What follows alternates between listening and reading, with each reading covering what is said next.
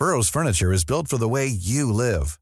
From ensuring easy assembly and disassembly to honoring highly requested new colors for their award-winning seating, they always have their customers in mind. Their modular seating is made out of durable materials to last and grow with you. And with Burrow, you always get fast, free shipping. Get up to 60% off during Burrow's Memorial Day sale at burrow.com slash ACAST. That's burrow.com slash ACAST. burrow.com slash ACAST. Heraldo Radio, con la H que sí suena y ahora también se escucha. Inicia. Heraldo Noticias de la tarde con Jesús Martín Mendoza. En Heraldo Radio.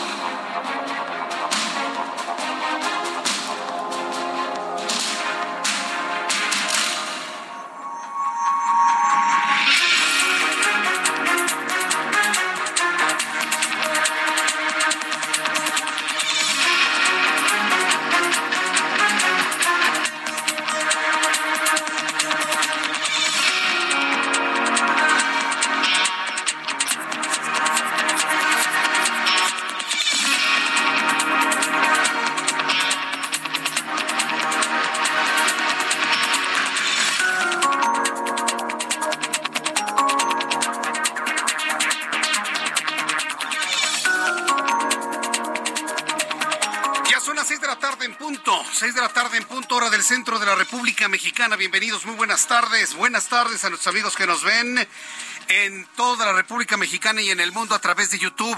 Usted que nos escucha a través de la gran plataforma de emisoras de radio del Heraldo de México en todo el país, en todo México y también en los Estados Unidos.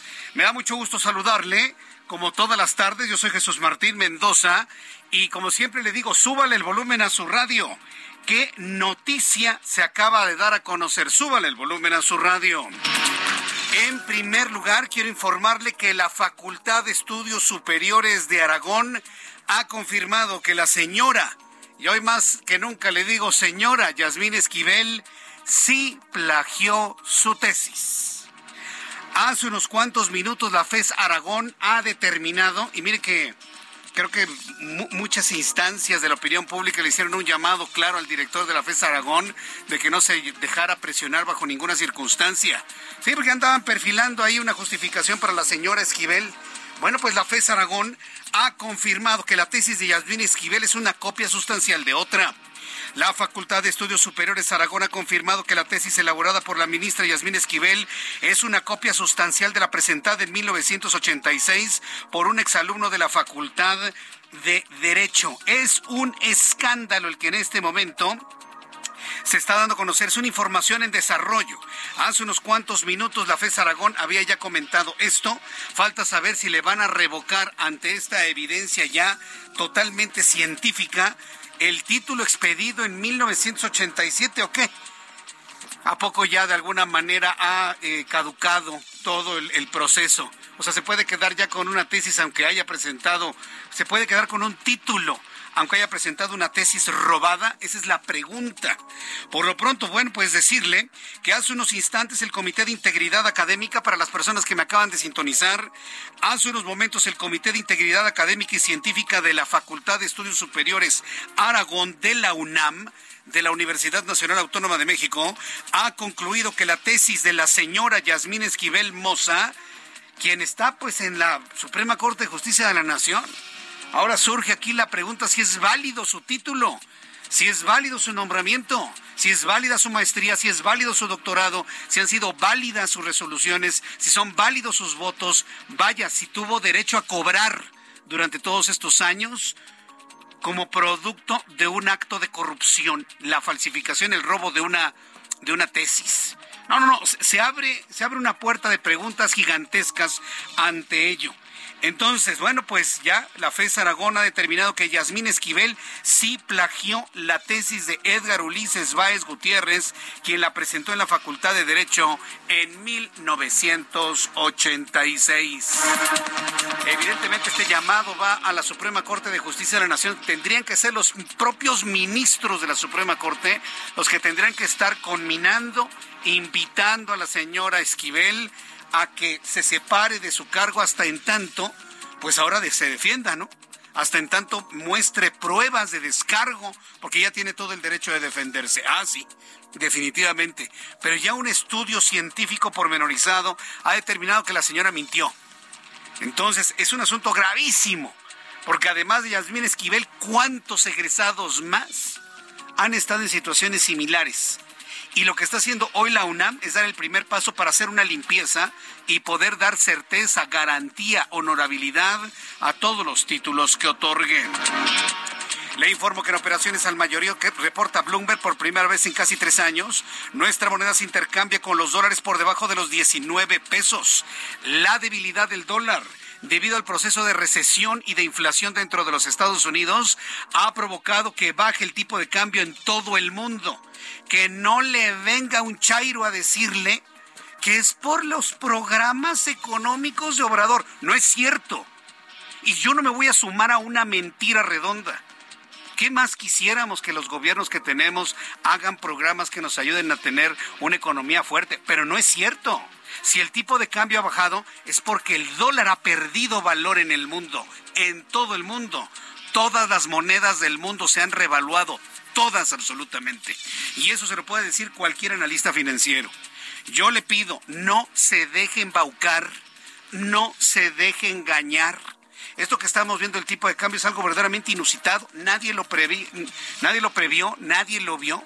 Si bien podemos reconocer que en los cuatro años que lleva de administración el actual presidente mexicano no ha habido un proceso de devaluación como en otros sexenios, eso hay que reconocerlo, tampoco podemos decir que este tipo de cambio sea producto de un gran programa de gobierno económico. Eso no es cierto. Este tipo de cambio es porque el dólar ha perdido fuerza, ha perdido valor en todo el mundo debido al proceso de recesión que se vive en los Estados Unidos. Claro, lo tengo que decir por objeción de conciencia. No podemos ser voceros de mentiras completas y verdades a medias. Siempre se lo he dicho. Por lo pronto, sí, reconocimiento es lo que haya que reconocer. Pero que no nos vengan con la mentira de que es que se hacen buenos programas de gobierno. Eso no es cierto. El fenómeno está en todo el mundo. Todas las monedas están revaluando debido a la debilidad del dólar. Mientras tanto, en otras noticias, la jefa de gobierno de la Ciudad de México, Claudia Sheinbaum, dio a conocer el día de hoy que 11 personas fueron detenidas responsabilizadas directamente por el atentado que sufrió Ciro Gómez Leiva, ocurrido el 15 de diciembre del año pasado. Detalló que el grupo delictivo se dedica al sicariato. Es liderado por Paul Pedro N., uno de los 11 aprendidos, una célula criminal que actúa principalmente en la Venustiano Carranza, Gustavo Amadero e Iztacalco. Hasta este momento, las autoridades capitalinas no han podido vincular a este grupo delictivo alguna célula o algún grupo criminal de mayor tamaño. Se vieron ahí implementos o pertrechos del cartel Jalisco Nueva Generación, pero la Fiscalía no ha podido hacer una relación directa de este grupo de Paul Pedro con el cartel Jalisco Nueva Generación y tampoco se dieron a conocer el móvil, las motivaciones o las razones por las cuales se habría atentado en contra del periodista. Lo vamos a platicar un poco más adelante aquí en el Heraldo Radio. El primer ministro de Canadá, Justin Trudeau, aseguró que durante la cumbre de los líderes de América del Norte, el presidente mexicano se comprometió a resolver las disputas energéticas de manera benéfica para los inversionistas de ambas naciones. Pero ya saben, ¿no? Como dice una cosa, dice otra. Eh, López Obrador les puede decir a los mandatarios lo que sea. En sus conferencias matutinas dice otras cosas. Y tanto Justin Trudeau como Joe Biden lo saben. Por lo pronto eso lo comentó ya en una conferencia Justin Trudeau. Los dirigentes nacionales del PAN, Marco Cortés, del PRD Jesús Zambrano, del PRI Alejandro Moreno, se reunieron este miércoles y confirmaron que van en alianza en el proceso electoral para gobernador del Estado de México y de Coahuila. Más adelante le voy a informar cómo va este proceso y quiénes están perfilando como sus candidatos. Marta Este Rodríguez, titular de la Unidad Antisecuestro de Colima, fue víctima de un ataque armado después de ser interceptada en el municipio de Villa de Álvarez. La funcionaria perdió la vida en el hospital a consecuencia de las heridas, informó la Fiscalía General de la entidad. El tribunal en Quintana Roo, un tribunal en Quintana Roo dictaminó la resolución de amparo a favor de la empresa Uber, por lo que podrán operar en Quintana Roo sin necesidad de tener una concesión porque es considerado como transporte público. Como respuesta, algunos taxistas de Quintana Roo amenazaron con realizar bloqueos como protestas. No quieren ver a Uber ni en Cancún ni en la Riviera Maya, en ningún lado. Pero Uber les ganó. Y además, sin concesión, sin pagar impuestos, nada absolutamente. Imagínense el tamaño del, de la defensa y de los abogados de esta transnacional conocida como Uber. Usuarios de las redes sociales reportaron el incendio de un convoy en la línea 5 del metro. Sí, tal y como se lo comparto en mi cuenta de Twitter. Otra vez el metro, pero con 20 os. Otra vez el metro, otra vez el metro, otra vez el metro. Sí, señoras y señores, otra vez estaba quemando el metro, la parte de abajo donde están las ruedas, salía fuego, salía humo. Los usuarios en redes sociales reportaron el incendio de este convoy en la línea 5 del metro, específicamente en la estación Politécnico. El transporte colectivo Metro aseguró que no hubo incendio en el convoy, sino que se retiró por una punchadura de llantas. Pues punchadura con fuego, porque los videos muestran fuego. Ah, sí, por supuesto. Los videos muestran fuego. Si alguien estuvo en esta estación Politécnico de la línea 5 del metro, le invito para que nos escriba a través de Twitter, arroba Jesús Martín MX, que me comparta sus videos, sus fotografías, sus impresiones de estar en una situación otra vez que causó pánico dentro del sistema de transporte colectivo Metro. Vamos precisamente con Javier Ruiz. Javier Ruiz, te has trasladado hasta la estación Politécnico. Adelante, te escuchamos. Buenas tardes. Así es, Jesús Martín, excelente tarde. Pues sí, Jesús Martín, no han pasado ni siquiera cinco días y nuevamente pues hay otro incidente en los trenes del sistema de transporte colectivo Metro. En esta ocasión, ya lo mencionaste Jesús Martín, en la estación Politécnico de la línea 5. ¿Qué fue lo que sucedió? Pues iba llegando pues este convoy Jesús Martín justamente ya al destino cuando pues aparentemente pues se registra la ponchadura y posteriormente pues un incendio, eh, lo que hemos visto en redes sociales, que realmente Luego, posteriormente, bastante humo y muchas personas, pues, aterradas, pues, salieron de los convoys ya hacia la fuera de la zona de la línea número 5. Esto provocó que al menos eh, 500 personas aproximadamente, pues, fueran evacuadas por protocolo. Muchas personas que principalmente iban llegando ya a esta estación. Prácticamente esto fue casi 15 minutos antes de las 4 de la tarde. Al menos tardaron otros 20 minutos más en reanudar el, el servicio del sistema de transporte. Retiraron el tren y, por supuesto, ya ingresaron uno nuevo. Muchas personas, por supuesto, pues espantadas más que nada por lo que sucedió el sábado pasado. Jesús Martínez, muchos de ellos, pues, pues así que agarraron sus cosas y prácticamente salieron corriendo de esta estación. Y eso, pues, obedeció la movilización de equipos de emergencia, principalmente personal de protección civil y elementos del EDECO Puerto Bomberos. Mencionar que, pues, eh, utilizaron algunos químicos, eh, polvo, para, pues, sofocar este incendio. Afortunadamente, hubo personas lesionadas, sin embargo, sí, que nuevamente se registró pues este incidente. También mencionar Jesús Martín que pues eh, a pesar de que tenemos que eh, ha llovido en la capital, en la zona centro en específico, llovió cerca de media hora en la colonia Cuauhtémoc, en la Gustavo Armadero, en la zona de Azcapotzalco, mencionó que fue ligero, no mencionó, no afectaciones,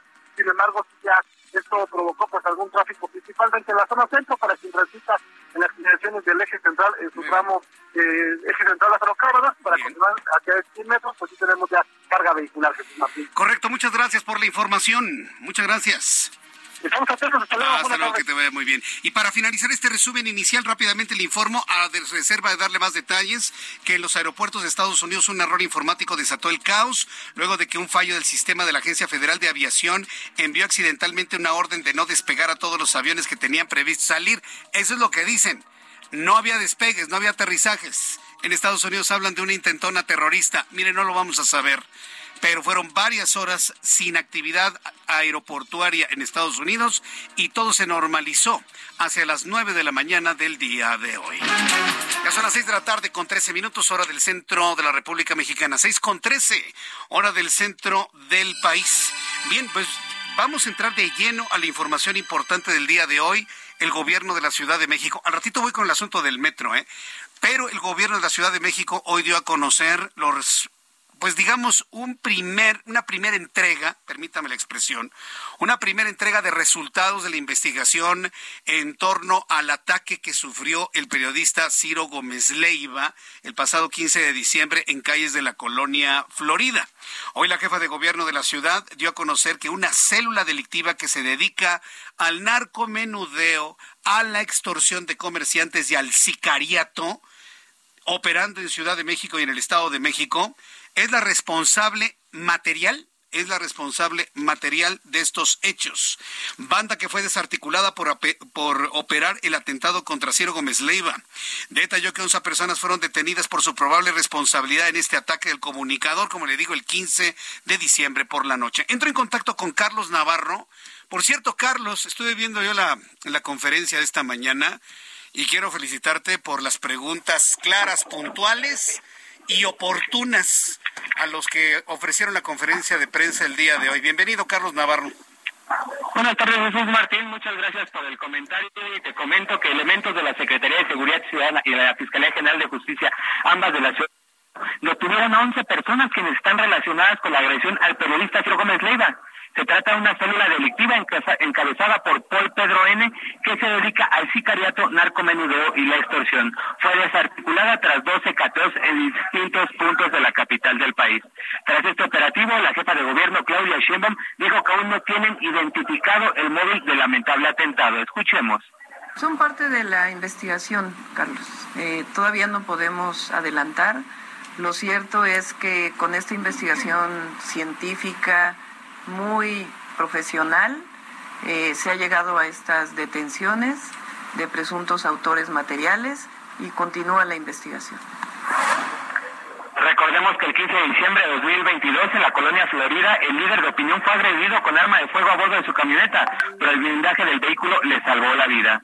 Por su parte, el titular de la Secretaría de Seguridad Ciudadana, Omar García Harfuch, reveló que Gómez Leiva había sido monitoreado por sus agresores en las inmediaciones del Grupo Imagen durante los días 6, 10, 11, 12 y 13 de diciembre en horarios de la tarde-noche principalmente. En los cateos aseguró indumentaria con las siglas del cártel Jalisco Nueva Generación, el CJNG. Sin embargo, García Jesús dijo que aún no hay pruebas que vinculen a los agresores con esta organización delictiva. Escuchemos.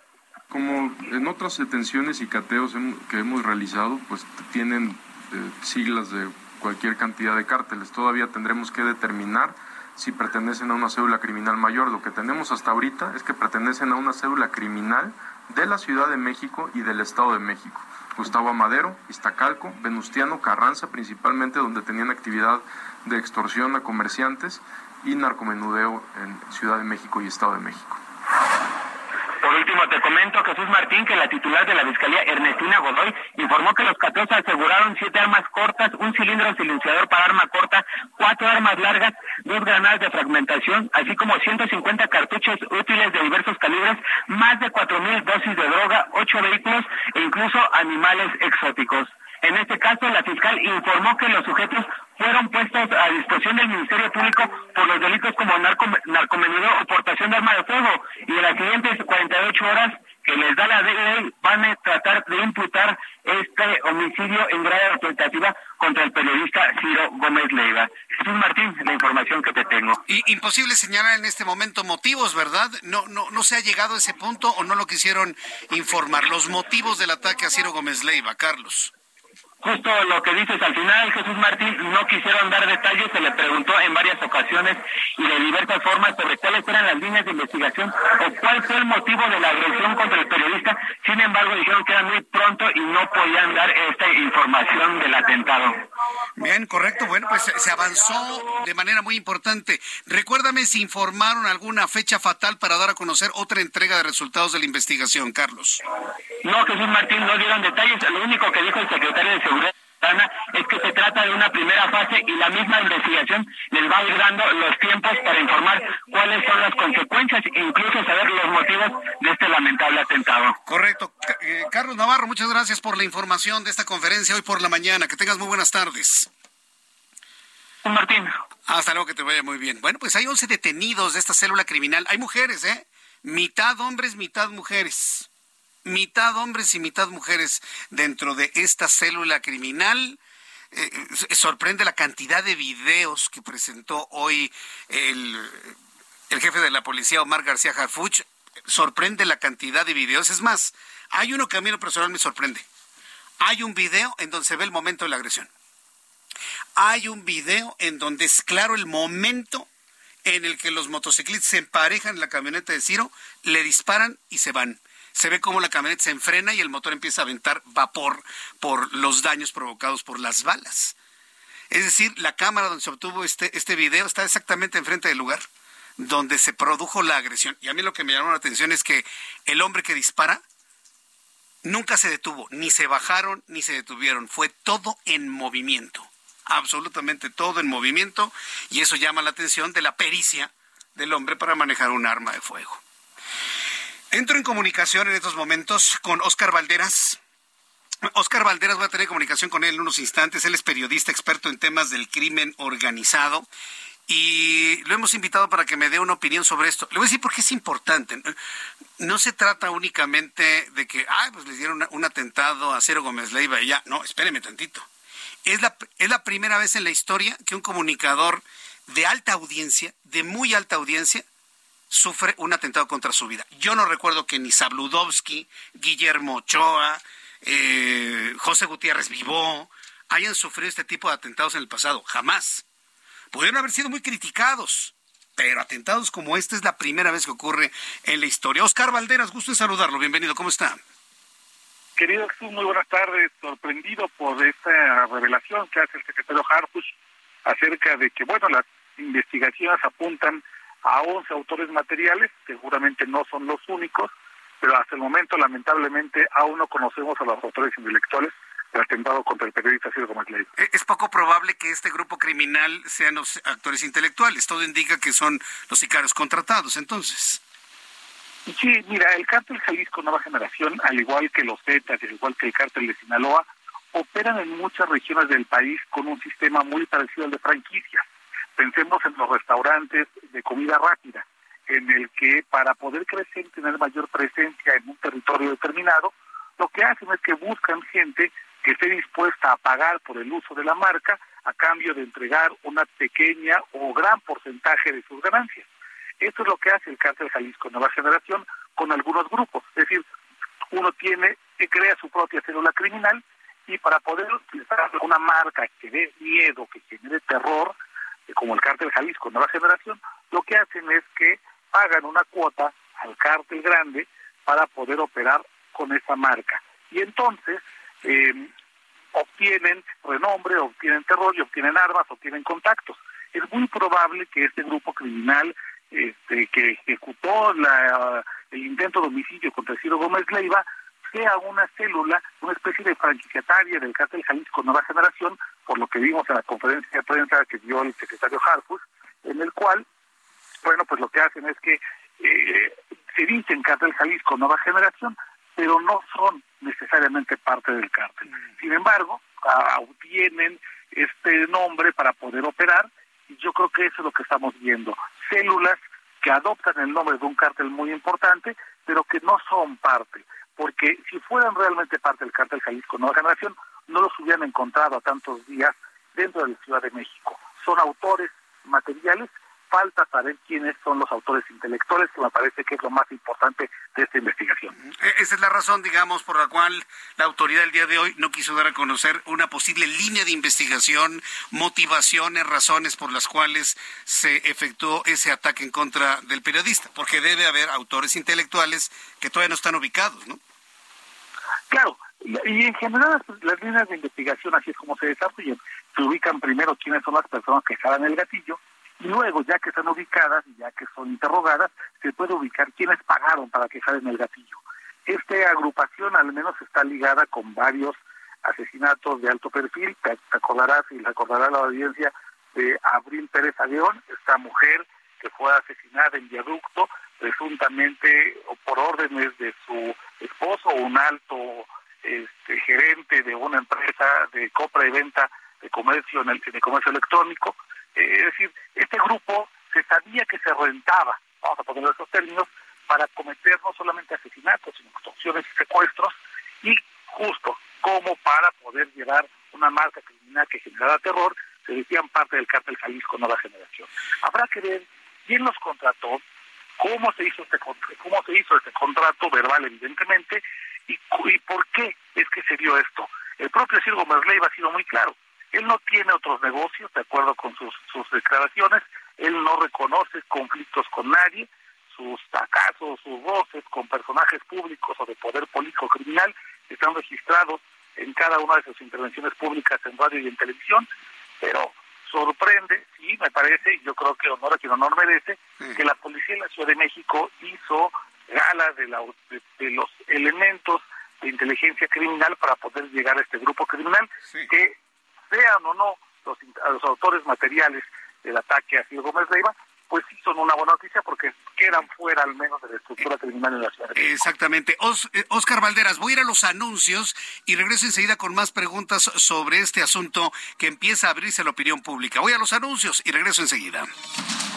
Escucha las noticias de la tarde con Jesús Martín Mendoza.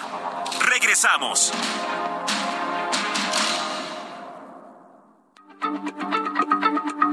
Heraldo Radio, la H se lee, se comparte, se ve y ahora también se escucha.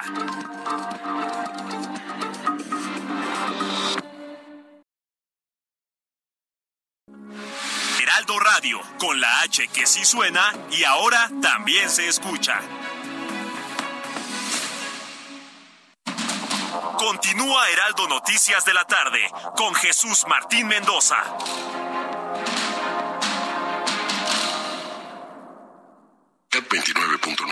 29.9% informativo. Vigencia el 31 de enero. Fortalece tu negocio con RAM 4000, el camión que carga más de 3 toneladas, líder en su categoría. Estrénalo con tasa desde 9.75%. RAM 4000, perfecto para cualquier trabajo.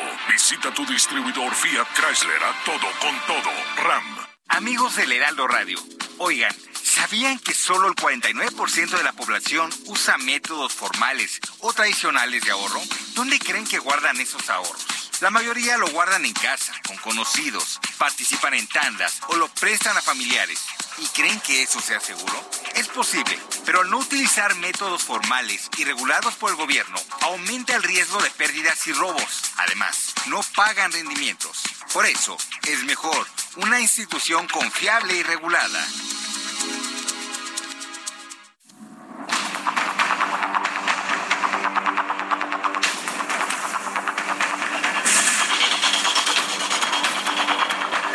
son las 6 de la tarde con 31 minutos hora del centro de la República Mexicana.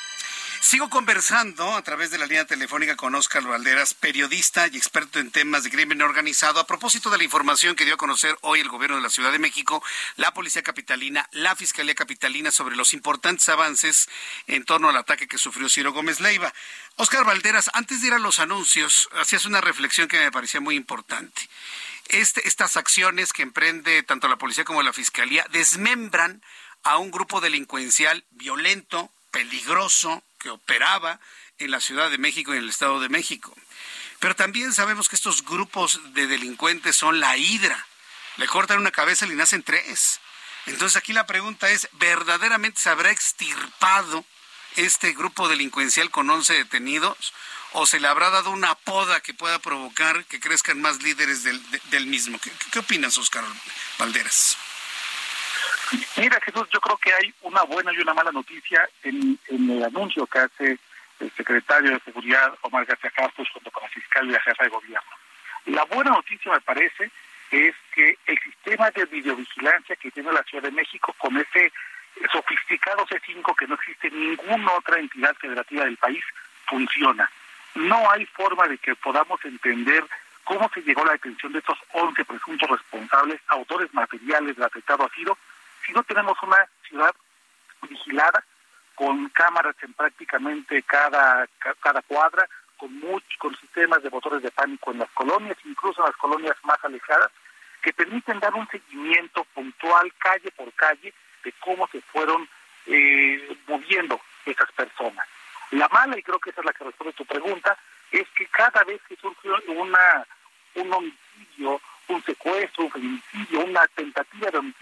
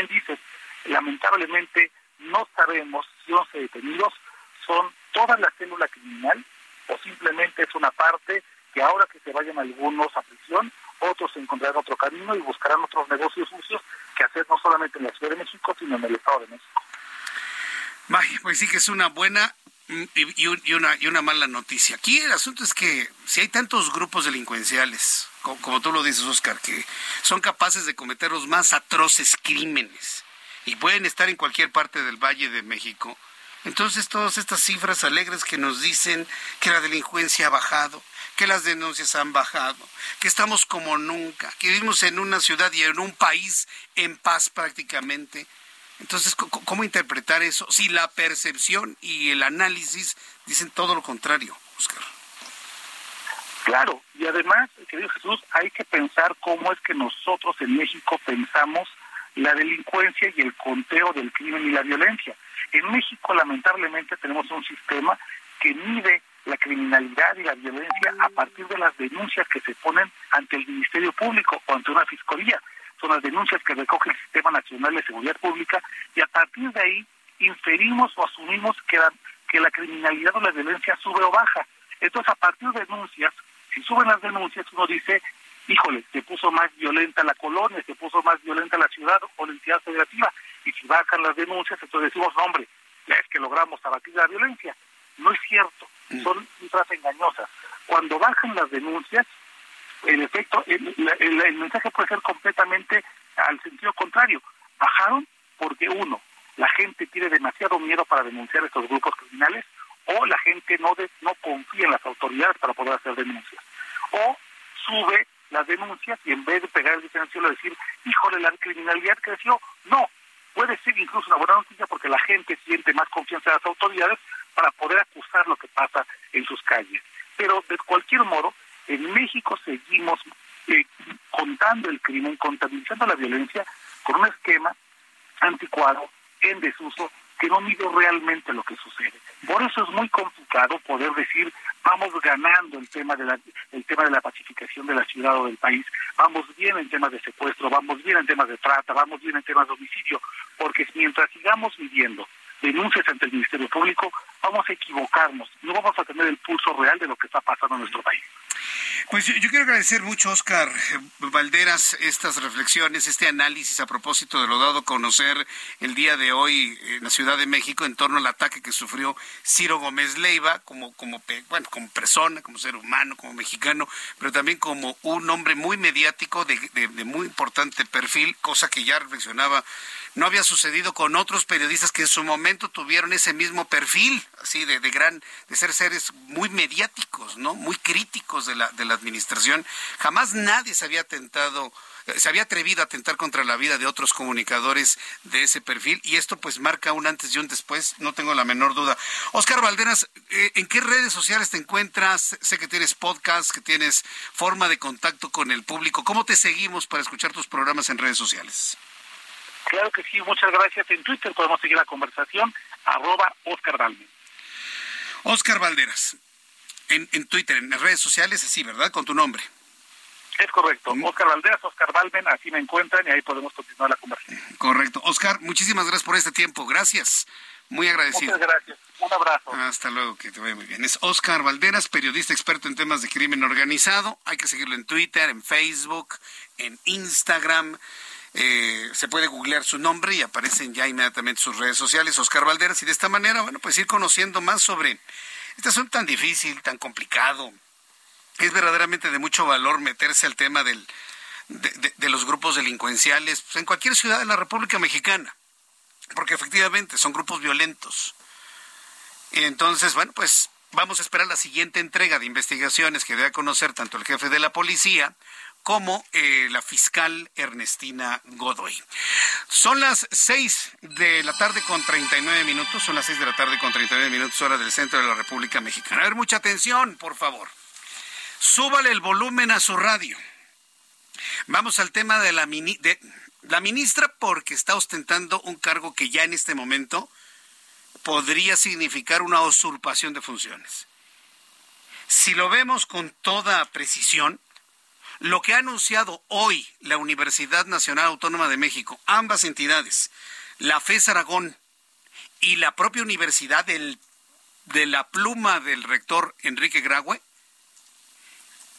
pone a Yasmín Esquivel en una situación de usurpación de funciones. No es ministra, no puede ser ministra si no es válido su título, por lo tanto no es válida alguna maestría, por lo tanto no es válida algún doctorado, por lo tanto no es válido su nombramiento de ministra, por lo tanto no son válidas ni sus resoluciones, ni sus votos, y tampoco se justifican sus sueldos desde que empezó a trabajar hasta este momento, y mucho menos los de la Suprema Corte de Justicia de la Nación. Se abre un panorama muy difícil para Yasmín Esquivel porque prácticamente esto le ha terminado la carrera. Así le den las opciones más benéficas que a nadie le darían para poder resarcir esto que se considera ya el día de hoy un plagio. Complicada la situación. Yo estoy a la espera de que la señora diga que no es cierto. Estoy, estoy esperando que la señora diga no es cierto, porque esa es la firma de esta cuarta transformación. Así tengan toda la evidencia enfrente, dicen que no es cierto. Ese es un postulado de, Manuel Bartlett, alguna vez lo dijo. Tú niega la fiesta aunque te encuentren confeti en... Puede ser en el cabello o en los calzones, donde usted quiera, ¿no? Tú niega la fiesta aunque te encuentren confeti en el cabello. Para no decir otra parte, que no me diga que soy escatológico. Pero esa, esa es la idea, ¿eh? Negar las cosas así se tenga la evidencia enfrente. Porque, ¿saben por qué lo hacen? Porque lamentablemente hay un sector de la población de México desinformado, en desconocimiento, que no le interesa informarse, fácilmente manipulable, que van a creer que la señora es víctima de un complot. Claro. Y eso lo saben y lo manejan. Pero si yo le pregunto, ¿a quién le va a creer más usted? ¿A Yasmín Esquivel o a la UNAM? Yo creo que queda clarísimo, ¿no? ¿Cuál puede ser una respuesta en más de un 98%?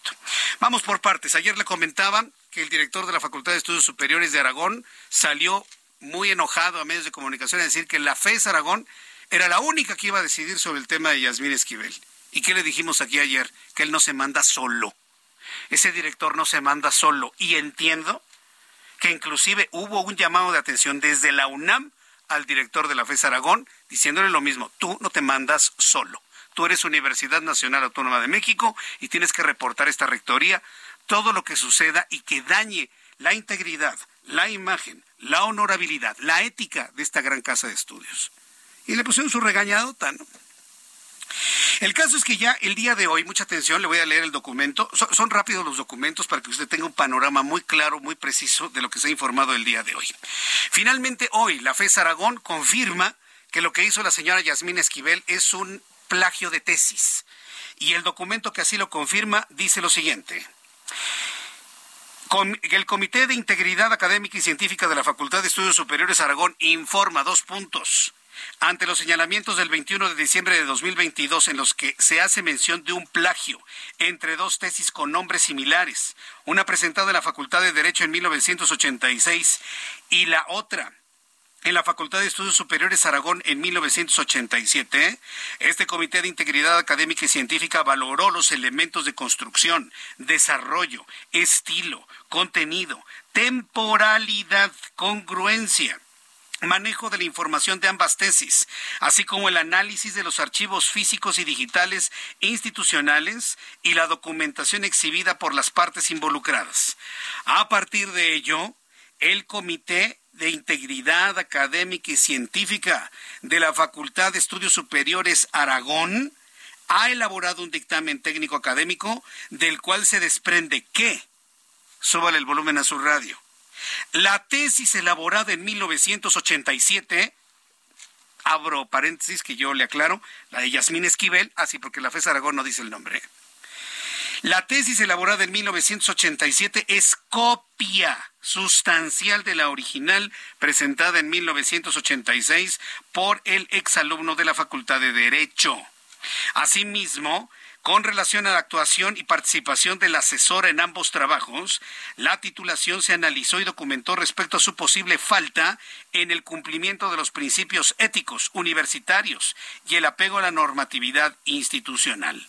Ambos casos se turnarán a las instancias correspondientes para que se proceda conforme a la legislación universitaria. Por mi raza hablará el espíritu Nezahualcóyotl, el Estado de México, 11 de enero de 2023.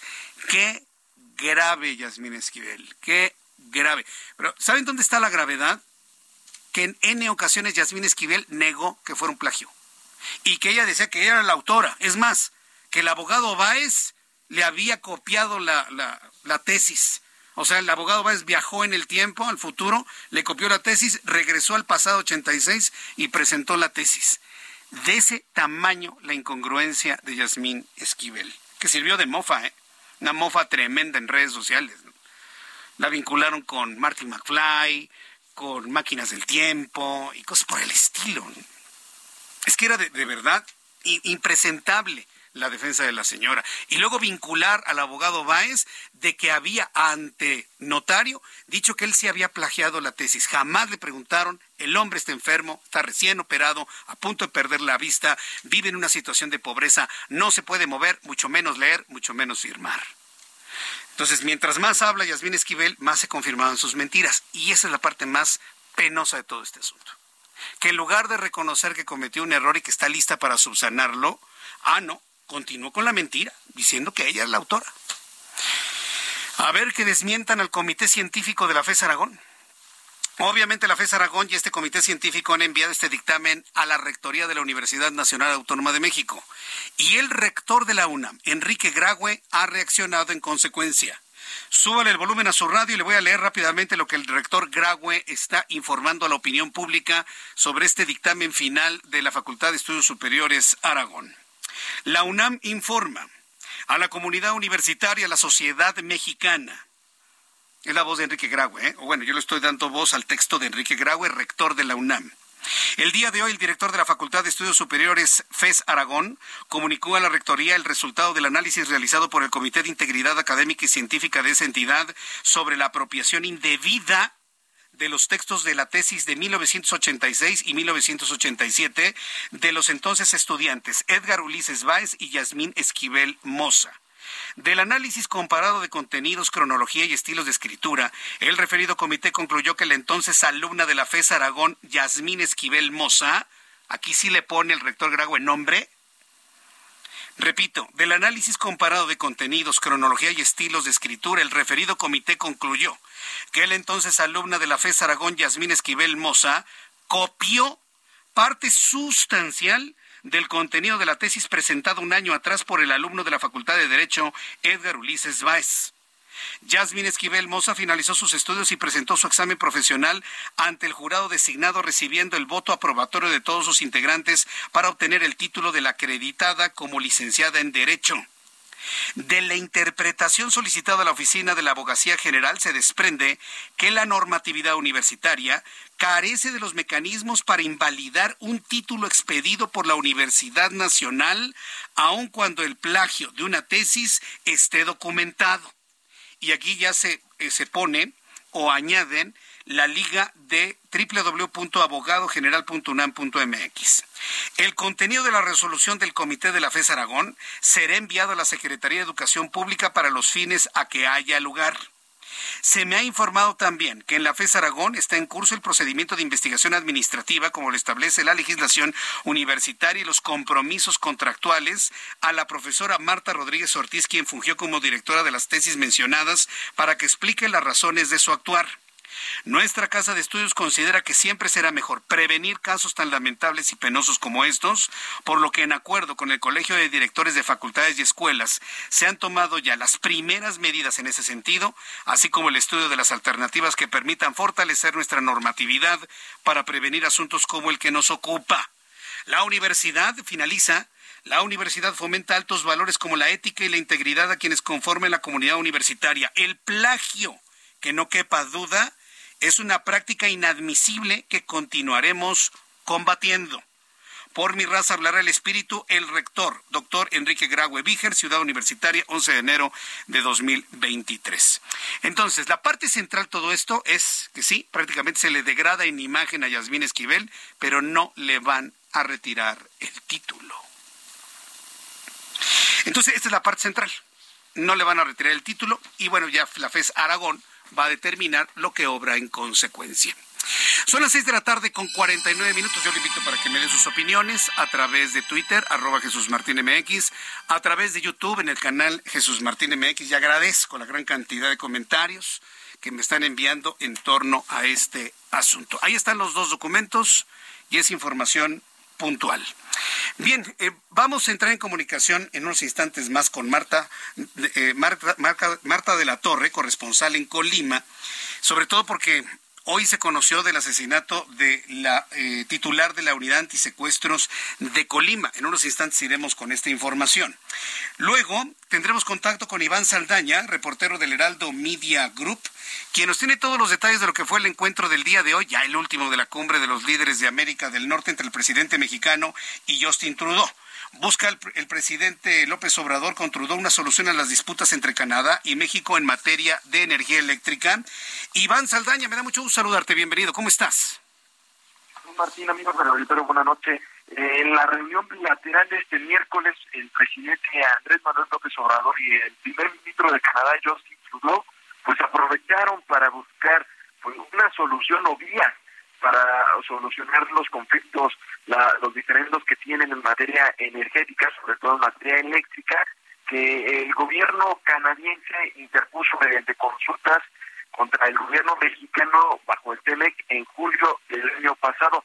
En un breve mensaje a medios de comunicación en el Salón Leona Vicario del Palacio Nacional, donde se llevó a cabo el encuentro bilateral entre ambos mandatarios, el presidente López Obrador se comprometió, se comprometió con el primer ministro Trudeau a recibir a las empresas canadienses para encontrar una solución a sus inconformidades, eh, inconformidades derivadas pues de estas modificaciones legales que se llevaron a cabo en México a la ley de la industria eléctrica. Pero escuchemos lo que dijo el presidente López Obrador esta tarde. Estamos eh, buscando también resolver problemas diferencias que lógicamente se presentan cuando se trata de estas relaciones económicas, comerciales y además en épocas de auge, porque está creciendo mucho, como nunca, la inversión canadiense en México. Martín, el primer ministro Justin Trudeau manifestó confianza en el presidente López Obrador, enfatizó el fortalecimiento de los lazos económicos, empresariales e inversiones entre ambos países y lo que hace Canadá y a México que sean sólidos aliados y amigos. Escuchemos lo que dijo el primer ministro Justin Trudeau. Canadá y México siguen siendo amigos y aliados muy sólidos. Continuaremos hablando sobre cómo podemos aumentar aún más nuestras alianzas económicas, nuestros lazos entre personas y sobre todo la prosperidad que ambos aportamos a la relación trilateral en América del Norte, que tiene tanto para ofrecerle al mundo. Abordaron otros temas como cambio climático, también eh, la lucha eh, perdón, la conservación del medio ambiente y también el aprovechamiento de, de minerales críticos, entre ellos el litio y también eh, temas de derechos humanos, sobre todo a comunidades indígenas, que por cierto firmaron los cancilleres un memorándum de entendimiento esta tarde, precisamente antes de que el, el primer ministro Justin Trudeau abandonara el Palacio Nacional. Estuvo visitó este Palacio Nacional durante los últimos tres días Jesús Martín y pues después eh, el ministro Justin Trudeau tenía programado salir a las 18 horas eh, con destino a Canadá nuevamente después de una cumbre bilaterales con el presidente López Obrador y también con el eh, presidente Biden. Bien, pues muchas gracias por la información. Gracias, Iván Saldaña. Gracias, muy buenas tardes. Nuestro compañero Iván Saldaña. A través de mi cuenta de Twitter, arroba Jesús Martín MX, le he compartido un video de un asistente al Palacio Nacional. No sabemos quién es, un asistente al Palacio Nacional. Ayer en la conferencia eh, tripartita entre Justin Trudeau, Andrés Manuel López Obrador y Joe Biden. Han subido a redes sociales las caras de desesperación mientras López Obrador daba el monólogo de 28 minutos. Vea por favor las caras de Justin Trudeau y de Joe Biden, los puede ver en mi cuenta de Twitter, arroba Jesús Martínez Le digo, son de las cosas anecdóticas, ¿no? De la cumbre de líderes de América del Norte. Pero vale la pena verlo por un momento. Si has tenido un día malo, pues hay quien los tiene todavía peor. Bueno, los anuncios y regreso enseguida con un resumen de noticias. Escucha las noticias de la tarde con Jesús Martín Mendoza. Regresamos. Heraldo Radio, con la H que sí suena y ahora también se escucha.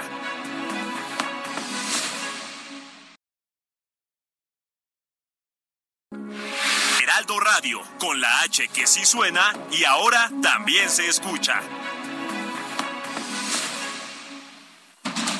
Continúa Heraldo Noticias de la tarde con Jesús Martín Mendoza.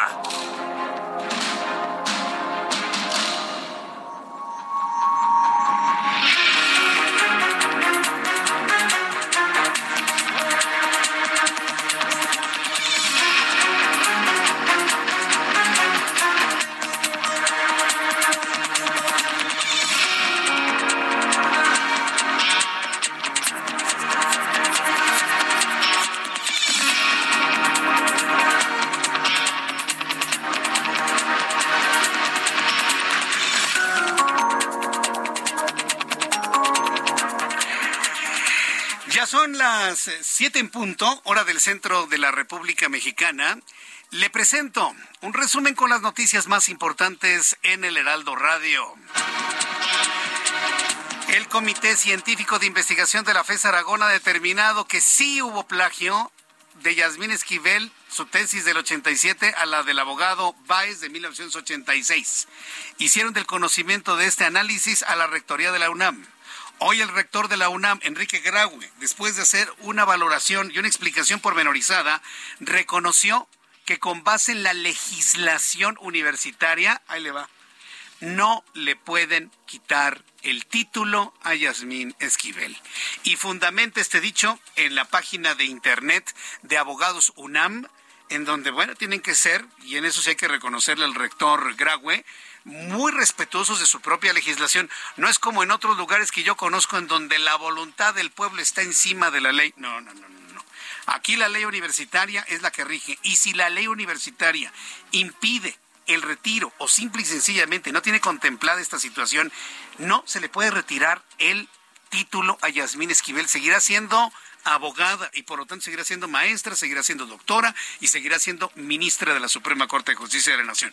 Pero la imagen que tiene en este momento es así, ya quedó marcada por siempre. Eso sí, la UNAM ha informado que enviará toda esta resolución a la Secretaría de Educación Pública, que es la que otorga las cédulas profesionales, para que determinen conforme a legislación. Es decir, habría que esperar que determina la Secretaría de Educación Pública en torno a este asunto.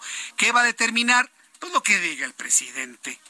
Acuérdense que en las secretarías ahorita es López Obrador en la cara de, de otras personas. Así que pues prácticamente estamos viendo ya el final de este asunto en donde a Yasmín Esquivel solamente quedó marcada en su imagen. Y nada más. En otras noticias en este resumen, en otras noticias en este resumen le informo eh, lo siguiente, que eh, permítame tantito. Ah, el Comité de Integridad, bueno, el comité ya le informé lo que dio a conocer de la UNAM. En operaciones al mayoreo que reporta Bloomberg por primera vez en casi tres años, nuestra moneda está por debajo de los 19 pesos por dólar. Y bueno, pues empiezan ahí los allegados a la cuarta transformación a decir, lujo de presidente. No, eso no es cierto. La debilidad del dólar lo han explicado analistas tanto en México como en los Estados Unidos. La debilidad de la moneda estadounidense debido a la inflación y debido al proceso de recesión que ya presenta ha provocado la caída del valor del dólar en todo el planeta, en todo. Por eso se está reflejando un mayor valor de nuestra moneda. Pero no es por la economía mexicana, es por la debilidad del dólar y así se ha explicado. La jefa de gobierno de la Ciudad de México, Claudia Sheinbaum, informó que este martes 11 personas fueron detenidas, vinculadas, relacionadas al ataque que sufrió el periodista Ciro Gómez Leiva el pasado 15 de diciembre en calles de la colonia Florida. Oscar Valderas, experto en temas del crimen organizado, declaró en entrevista que los autores materiales del atentado de Ciro Gómez Leiva son parte de una franquicia del cartel Jalisco Nueva Generación, quienes reciben ganancias de esta célula criminal a cambio de otorgar el permiso de uso de la marca. Agregó que en México se contabilizan los niveles de violencia con el sistema anticuado, lo que no permite precisar los índices reales de la criminalidad que existe en el país. Anticuado, en desuso, que no mide realmente lo que sucede. Por eso es muy complicado poder decir vamos ganando el tema de la el tema de la pacificación de la ciudad o del país, vamos bien en temas de secuestro, vamos bien en temas de trata, vamos bien en temas de homicidio, porque mientras sigamos viviendo denuncias ante el Ministerio Público, vamos a equivocarnos, no vamos a tener el pulso real de lo que está pasando en nuestro país.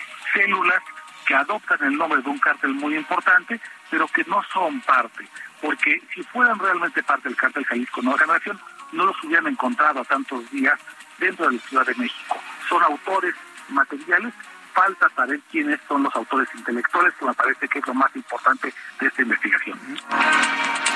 En otras noticias, le informo que a 11 días de la fuga masiva de reos y el motín ocurrido en el Centro de Readaptación Social Cerezo número 3 de Ciudad Juárez, el director general del Sistema Penitenciario de Chihuahua, Luis Alfonso Harris Arrondo, fue destituido. Además, se inició una carpeta de investigación para deslindar alguna posible responsabilidad en dichos eventos. 17 personas que resultaron lesionados en accidentes de la línea 3 del metro ocurrido el sábado pasado en la Ciudad de México permanecen hospitalizados y a través de su cuenta de Twitter, el C5 informó que 14 de los afectados se encuentran en un mismo nosocomio. Le informo en este resumen de noticias que un hombre fue detenido por abusar sexualmente de una mujer que se encontraba en estado de coma. Mario Alberto N. trabajaba como enfermero en el Hospital General número 76 de Catepec, en el Estado de México, en donde este enfermo, porque no puede ser otra cosa, atacó a la víctima que estaba inconsciente con edema cerebral. La aprehensión se dio tras ser descubierto por otra enfermera mientras abusaba de la paciente. Román Ignacio Torres Ramírez, el único detenido por la muerte de Antonio Toño Monroy, quien fue asesinado en la birrería La Polar por empleados el pasado fin de semana, seguirá en prisión preventiva. Y La Polar, pues prácticamente ha visto finalizados sus días. Está en este momento el inmueble de La Polar bajo resguardo de la Fiscalía de Justicia de la Ciudad de México y hay quienes están pidiendo la extinción de dominio del predio donde se asentaba. Pues un restaurante que muchos dicen en redes sociales que ya no era una birrería, que era un tugurio y que además la birria estaba muy fea ya. Agua con caldo, carne en caldo de calcetín o en té de calcetín. Dicen que ya no estaba buena. Yo nunca fui, no me lo va a poder creer, pero yo jamás fui a la Polar. Andaba con la idea de ir con la familia. Pero mire, acaba de suceder esto. No, hombre, para birria, mejor las del Chivito. Saludos a nuestros amigos ahí en San Cosme y también en la colonia del Valle. Esa sí es una buena birria para que vea. Saludos a nuestros amigos del Chivito, de San Cosme y de la colonia del Valle. A falta ya de la birria de la polar, pues vámonos todos al, al chivito finalmente. Bueno, le informo en otras noticias que un panel de solución de disputas anunció que Canadá y México ganaron la controversia impuesta bajo el Tratado de Libre Comercio contra Estados Unidos en el sector automotriz, por lo que ahora las tres naciones deberán construir vehículos donde el 75% de los componentes deberán ser originarios de Norteamérica. Si México no se pone abusado para la fabricación de chips electrónicos aquí, en lugar de traerlos de Ucrania, va a ser una oportunidad tirada a la basura. ¿Lo agarrarán? ¿Lo entenderá el gobierno mexicano? Bueno, pues lo veremos finalmente en las próximas semanas, pero mire que es una muy buena noticia. Se abre la posibilidad de la fabricación de implementos electrónicos y tecnológicos para que se fabriquen en Norteamérica. ¿Dónde pueden hacerse? Pues aquí en México, por la mano de obra. Bueno, más adelante le voy a tener detalles de esta muy importante noticia que se genera tras el encuentro de los tres líderes de América del Norte. Usuarios de redes sociales denunciaron el envenenamiento masivo de al menos 40 perros en Caborca, Sonora, por la Fiscalía General de la entidad. Inició una carpeta de investigación por el delito de maltrato animal. La Suprema Corte de Estados Unidos permitió a Nueva York seguir prohibiendo las armas de fuego en zonas sensibles como escuelas y espacios públicos concurridos, mientras tribunales inferiores analizan leyes estatales sobre armas. El director regional para Europa de la Organización Mundial de la Salud, Hans Henry Kluge, recomienda a los ciudadanos europeos que ante la ola de contagios de coronavirus en China sigan utilizando mascarillas en interiores y transportes públicos, así como en vuelos de larga distancia. El gobierno de Bielorrusia legalizó la piratería digital con contenidos audiovisuales de países hostiles. La ley permite el uso ilegal de películas, música y programas informáticos de Estados Unidos y de la Unión Europea. Vaya forma. Además, legaliza la importación a Bielorrusia de bienes protegidos por derechos de autor sin el consentimiento de los propietarios y en este caso no solo los países hostiles. La ley permanecerá vigente hasta finales de 2024. ¿Cómo se llama eso? Legalizaron el robo en Bielorrusia por increíble que parezca. Mientras tanto, la Organización de las Naciones Unidas aseguró que para 2066 la capa de ozono se habrá recuperado en su totalidad gracias a la prohibición internacional de productos químicos presentes principalmente en aerosoles como pinturas, insecticidas que ya están fuera de circulación en la mayor parte de los países pertenecientes a la ONU, indicó la institución. ¿Para cuándo va a ocurrir esto? Para 2066. Y si usted nos acompaña siempre con su preferencia en las noticias, aquí estaremos en el Heraldo Radio en 2066, dándole a conocer el momento en el cual la capa de ozono de nuestro planeta quede completamente cerrada.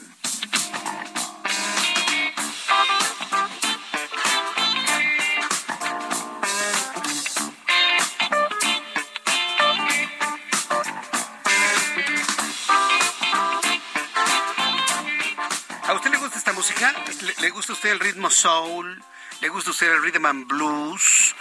Bueno, pues debo decirle que el guitarrista Jeff Beck, el exintegrante de Yardbirds, murió el día de hoy por meningitis bacteriana. O sea, le llegaron bacterias a todo su sistema nervioso, alcanzó el cerebro, infectó las meninges, que son estas capas que protegen al cerebro y murió. Jeff Beck, músico, solista y guitarrista, perdió la vida a los 78 años a consecuencia de una infección por meningitis bacteriana, informó su familia. El ganador del Grammy formó parte del grupo de los Yardbirds en conjunto con el músico Eric Clapton. La vida termina, pero qué forma de terminar con una infección bacteriana en el cerebro. Este fue Jeff Beck.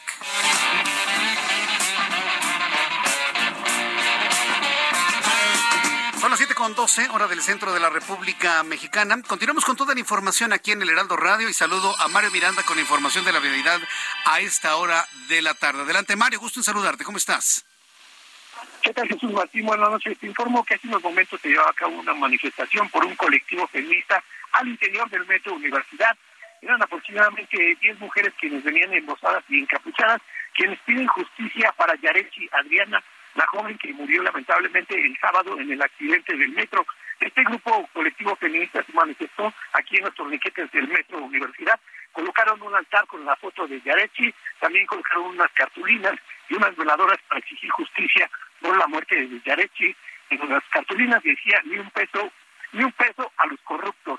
Las vidas no valen cinco pesos. Jesús Martín, es jóvenes estuvieron aquí manifestando de forma pacífica, colocaron este altar, en el lugar se encontraban elementos de la Policía Bancaria Industrial que estuvieron pues, en todo momento resguardando a estas jóvenes para que no vandalizaran. La manifestación fue de forma pacífica y ya hace unos momentos se acaban de retirar en el metro universitario para que pues ya todas las personas que se dirigen hacia el metro universidad puedan hacerla con tranquilidad, Jesús Martín. Correcto, bueno, entonces esto, repite, nos ocurre en... ¿Perdón? ¿En qué estación del metro ocurre esto? Universidad, en la línea... En la línea 3 del metro. Muchas gracias por la información. Buenas Gracias, Mario, que te ve muy bien. Ya son las 7 con 13, las 19 horas con 13 minutos, hora del centro de la República Mexicana.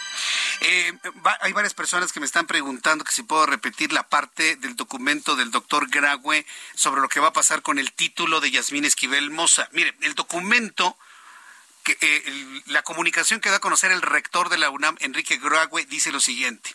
Después de que se ha confirmado que es, el plagio, es un plagio, la tesis de la señora Esquivel, Dice el rector Graue, Yasmín Esquivel Moza finalizó sus estudios y presentó su examen profesional ante el jurado designado, recibiendo el voto aprobatorio de todos sus integrantes para obtener el título que la acredita como licenciada en Derecho. De la interpretación solicitada a la oficina de la Abogacía General se desprende, escuche, esto es lo central, ¿eh? que la normatividad universitaria carece de los mecanismos para invalidar un título expedido por la Universidad Nacional, aun cuando el plagio de una tesis esté documentado.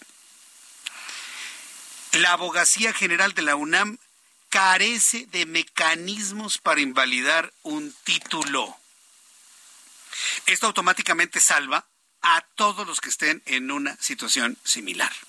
Lo único que se puede hacer es mediatizar el nombre de quien lo hizo, pero de ahí a que les quiten el título, la UNAM carece del mecanismo legal para hacerlo. Y esta me parece que es la parte central de todo ello, porque la UNAM tiene que ir a una modificación y entiendo que la legislación actual ya lo establece, que ante la evidencia de un, de un plagio se invalida el título de manera inmediata y automática. Pero se tiene que aplicar la legislación del 87 y no hay mecanismos para hacerlo. Yo le invito para que me dé su opinión a través de Twitter, arroba Jesús Martín MX, y a través de YouTube en el canal Jesús Martín MX. Vamos con nuestra corresponsal hasta Colima, Marta de la Torre, a propósito de esta noticia que ya la adelantaba en televisión más temprano.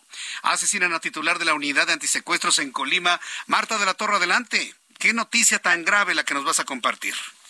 Efectivamente, Jesús Martín fue esta mañana cuando fue asesinada la titular de la unidad especializada en combate a secuestro de la Fiscalía General del Estado. Y es que ella fue atacada a balazos en la colonia La Joya, en Villa de Álvarez. Esta funcionaria pues quedó severamente lesionada en el lugar. Hasta el lugar arribaron paramédicos de la Cruz Roja.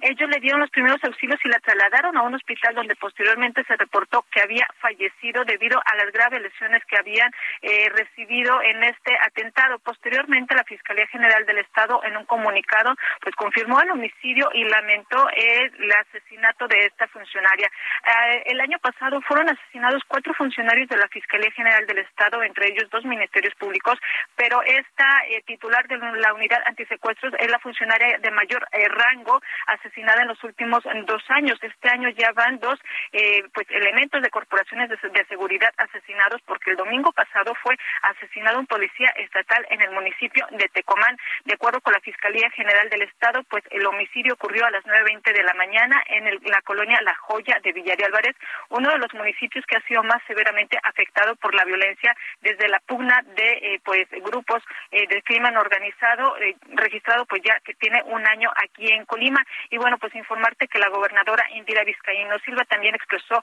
pues sus condolencias a la familia de Martester Rodríguez Serna, titular de la unidad de antisecuestro. Y bueno también indicó que la Fiscalía realizará las investigaciones necesarias para dar con las personas responsables de este crimen y bueno, pues este eh, crimen que atenta sobre todo en contra de la paz y la seguridad de los colimenses. Es la información, Jesús Martín. Bien, ¿se, ¿se, tiene ya identificado al grupo autor de este, de este ataque y de este asesinato? No, después del hecho eh, se realizó un operativo entre varias corporaciones, tanto eh, federales como estatales y municipales. No se dio con ninguna persona, no se informó de ningún detenido. Sin embargo, pues está abierta la carpeta de investigación y están en esta, en esta, en estas indagatorias. Correcto. Marta de la Torre, muchas gracias por la información. Gracias, buenas tardes. Hasta luego, que te vea muy bien. Muy buenas tardes, Marta de la Torre, con este asesinato que pues marca de manera significativa pues todo el trabajo antisecuestros que se estaba realizando en Colima. Pobre Colima, ¿eh? a mí todavía me tocó conocer a Colima como un lugar donde nada pasaba, donde lo más grave que podía ocurrir en Colima es que no lloviera y hubiera escasez de limones. A mí todavía me tocó ese Colima donde usted podía pasear por la plaza principal de la ciudad, capital, disfrutando de una paleta helada, para mitigar el intenso calor, mientras usted caminaba por un centro completamente tranquilo. Podía viajar a altas horas de la noche en carretera, no le pasaba nada. A mí todavía me tocó ese Colima, fíjese. Bien, son las 7 con 18 tiempo del centro de la República Mexicana. Bien, continuando con la información aquí en el Heraldo Radio, quiero informarle que el gobierno federal acordó la compra de la marca mexicana con los sindicatos de los trabajadores de la extinta aerolínea mediante un acuerdo. Escuche usted la cantidad, y esto ha generado una gran cantidad de críticas también al gobierno federal, porque pues no hay dinero para mantenimientos, no hay dinero para medicinas, no hay dinero para esto, no hay dinero para el otro, no hay dinero para eh, estudiantes de medicina o pasantes de medicina, pero hay 816 millones de pesos para comprar la marca. Es, es, una noticia agridulce porque nos podemos de alguna manera festejar que van a tener dinero los extrabajadores de Mexicana de Aviación. Eso no lo pongo en duda y qué bueno. Han luchado tanto, una gran cantidad de pilotos se han muerto en la espera de recibir lo justo para haber perdido su trabajo en, Mexicana de Aviación. Y les van a caer más de 800 millones de pesos. Pero por otro lado, estamos en México como para gastarnos del erario, no es de la bolsa de López Obrador, ojo, ¿eh? Es del erario, es de nuestros impuestos, 816 millones de pesos para comprar una marca donde no hay aviones, donde no hay nada, porque todo se diluyó con el tiempo de Mexicana. Con esto, la administración del presidente mexicano pretende crear una empresa aérea dirigida por elementos en retiro de la Secretaría de la Defensa Nacional. Más adelante voy a conversar Ah, ya la tenemos en línea telefónica. Rosario Vilés es especialista en transporte aéreo e industria aeronáutica. Estimada Rosario Vilés, bienvenida. Qué gusto saludarla. ¿Cómo está? Muy bien, muchas gracias. Con el gusto de saludarte a ti y al auditorio. A mí me da mucho gusto por los trabajadores de Mexicana que puedan tener eh, acceso a un dinero justísimo que lo han esperado por años. Pero por otro lado, un gobierno que compra una marca, o sea, compraron primero las llantas antes que el automóvil, ¿no? Entonces, no, no, no, no, entiendo cuál es la motivación para hacer esto. Usted como especialista en este tema, ¿qué es lo que opina? Bueno, mira, ahora sí que si hablamos de, la lucha que han tenido los trabajadores, pues la verdad es que eh, pues es de lo perdido lo que aparezca. O sea, ellos eh, tenían la promesa de este gobierno de que Mexicana de Aviación iba a volver a volar, que iban a tener todo el apoyo. Incluso se creó una cooperativa para eso, eh, pero nunca se concretó. Digamos que lo ideal hubiera sido eso, que este dinero sirviera para echar a andar esa aerolínea, ¿no? Este, pero bueno, no fue así. Eh, en cambio se les está eh, dando este dinero a cambio de la marca, es cierto, no, es, no solamente la marca mexicana, mexicana tiene otras, mm, una veintena de marcas más, entre ellas BTP, Click, Link, etcétera. Eh, pero esto es, digamos, la mitad del, de lo que se está comprando. La otra mitad es un centro de adiestramiento de tripulaciones, que eso importa 210.7 millones. Eh, dos simuladores, un simulador Thomson de Airbus 320, que se vale alrededor de 82 millones, un simulador Singer, que es un poquito más viejo de, de Boeing 727. Déjame decirte que los únicos que en este momento están operando 727, muy poquitos por supuesto, es la Guardia Nacional, pues digamos que sí le serviría. Y también hay dos edificios, un edificio en Guadalajara eh, y unos pisos eh, de, despachos ahí en esa en ese edificio que está que era emblemático de Mexicana en Valderas y Avenida Juárez, donde estaba la oficina de boletos que durante años fue este, icónico de Mexicana. Entonces, esto es lo que está comprando el gobierno federal, pero como mencionas, efectivamente es pues algo así agridulce para los trabajadores. Efectivamente, en estos 12 años han muerto varios pilotos y sobrecargos, trabajadores de tierra, trabajadores de confianza. Ha sido una lucha muy difícil, muy agotadora para ellos y bueno, pues ahora sí que lo, que a ellos les hubiera gustado es haber podido volver a reflejar su eh, aerolínea, que por cierto, este, pues en muchos lugares sigue siendo una marca recordada, ¿no? Que como sabemos, pues ese es el valor de una marca está en, en cómo la gente la tiene conceptuada, la reputación que tiene y cómo la recuerda, ¿no? Y específicamente el mercado que más recuerda a la marca mexicana es el de los paisanos, el de, el de los eh, inmigrantes hacia Estados Unidos, que la, la usaban continuamente y la verdad era de sus preferencias. Ahora, la cuestión no va a ser así como de que mañana les paguen. Tiene que seguirse todo un proceso que va a tardar más o menos unos tres meses.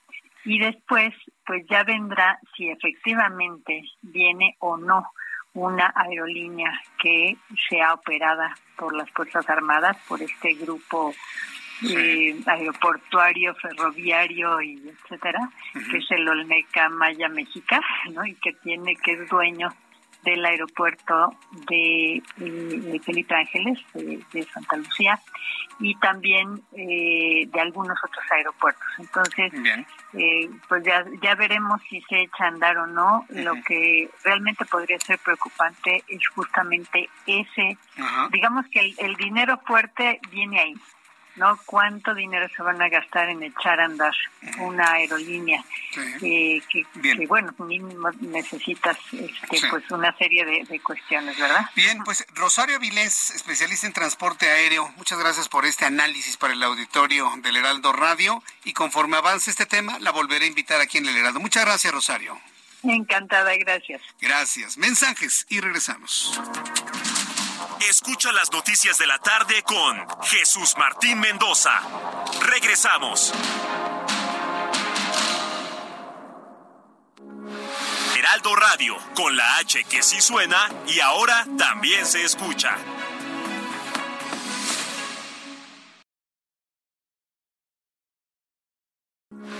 Heraldo Radio, con la H que sí suena y ahora también se escucha. Continúa Heraldo Noticias de la tarde con Jesús Martín Mendoza.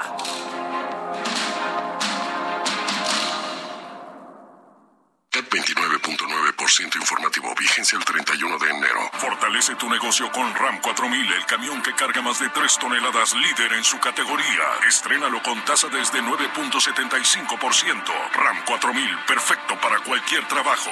Visita tu distribuidor Fiat Chrysler a todo con todo. RAM.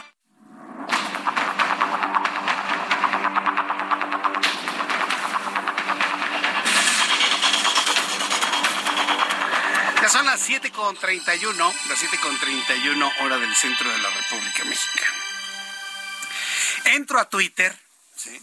Entro a Twitter y me encuentro con un mensaje de Twitter de Damián Alcázar. Es este sujeto que es actor mexicano, ¿sí? que interpretó un personaje de Varguitas en esta cinta que se llamaba La Ley de Herodes, se llama La Ley de Herodes. Y yo le decir una cosa, yo creo en lo personal, es una percepción personal, pero se la comparto como amigos, a fin que nadie nos oye aquí. Pero súbale el volumen a su radio. Yo tengo, que la, yo tengo la idea de que la percepción de esta película en la opinión pública fue desencadenante para que México no votara por el PRI en el año 2000, lo que provocó el triunfo de Vicente Fox. La película de Luis Estrada, de La Ley de Herodes, se estrenó en 1999 y causó un estupor tremendo de los niveles de corrupción que pueden existir. Y este, actor Damián Alcázar encarnó precisamente a la verdadera corrupción de ese entonces, ¿no? Ay, Varguitas. Estoy hablando de Daniel Alcázar. Cambiaste la constitución. Qué bárbaro eres. El personaje de Pedro Armendáriz es fantástico en esta película. Y yo creo que valdría la pena volverla a ver. Pues parece que a este señor Alcázar se le olvidó y anda. Viva nuestro... Haga de cuenta que está en la película, ¿no? Ay, Varguitas, anda tuiteando de que viva nuestro presidente. Tiene el dólar en 18.95. Bueno, se le fue toda la opinión pública encima. ¿Cuándo vamos a volver a ver una película con este señor? Nunca más.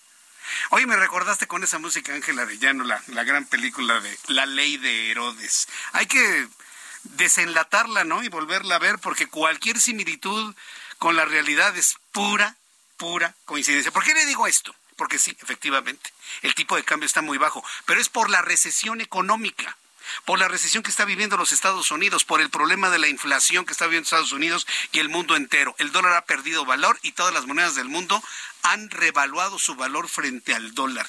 De eso nos va a platicar Luis Eduardo Velázquez, director del diario y Semanario Capital CDMX, sobre la recesión económica de 2023 y cómo se va a reactivar la actividad económica en la Ciudad de México. Adelante, Luis Eduardo, qué gusto saludarte.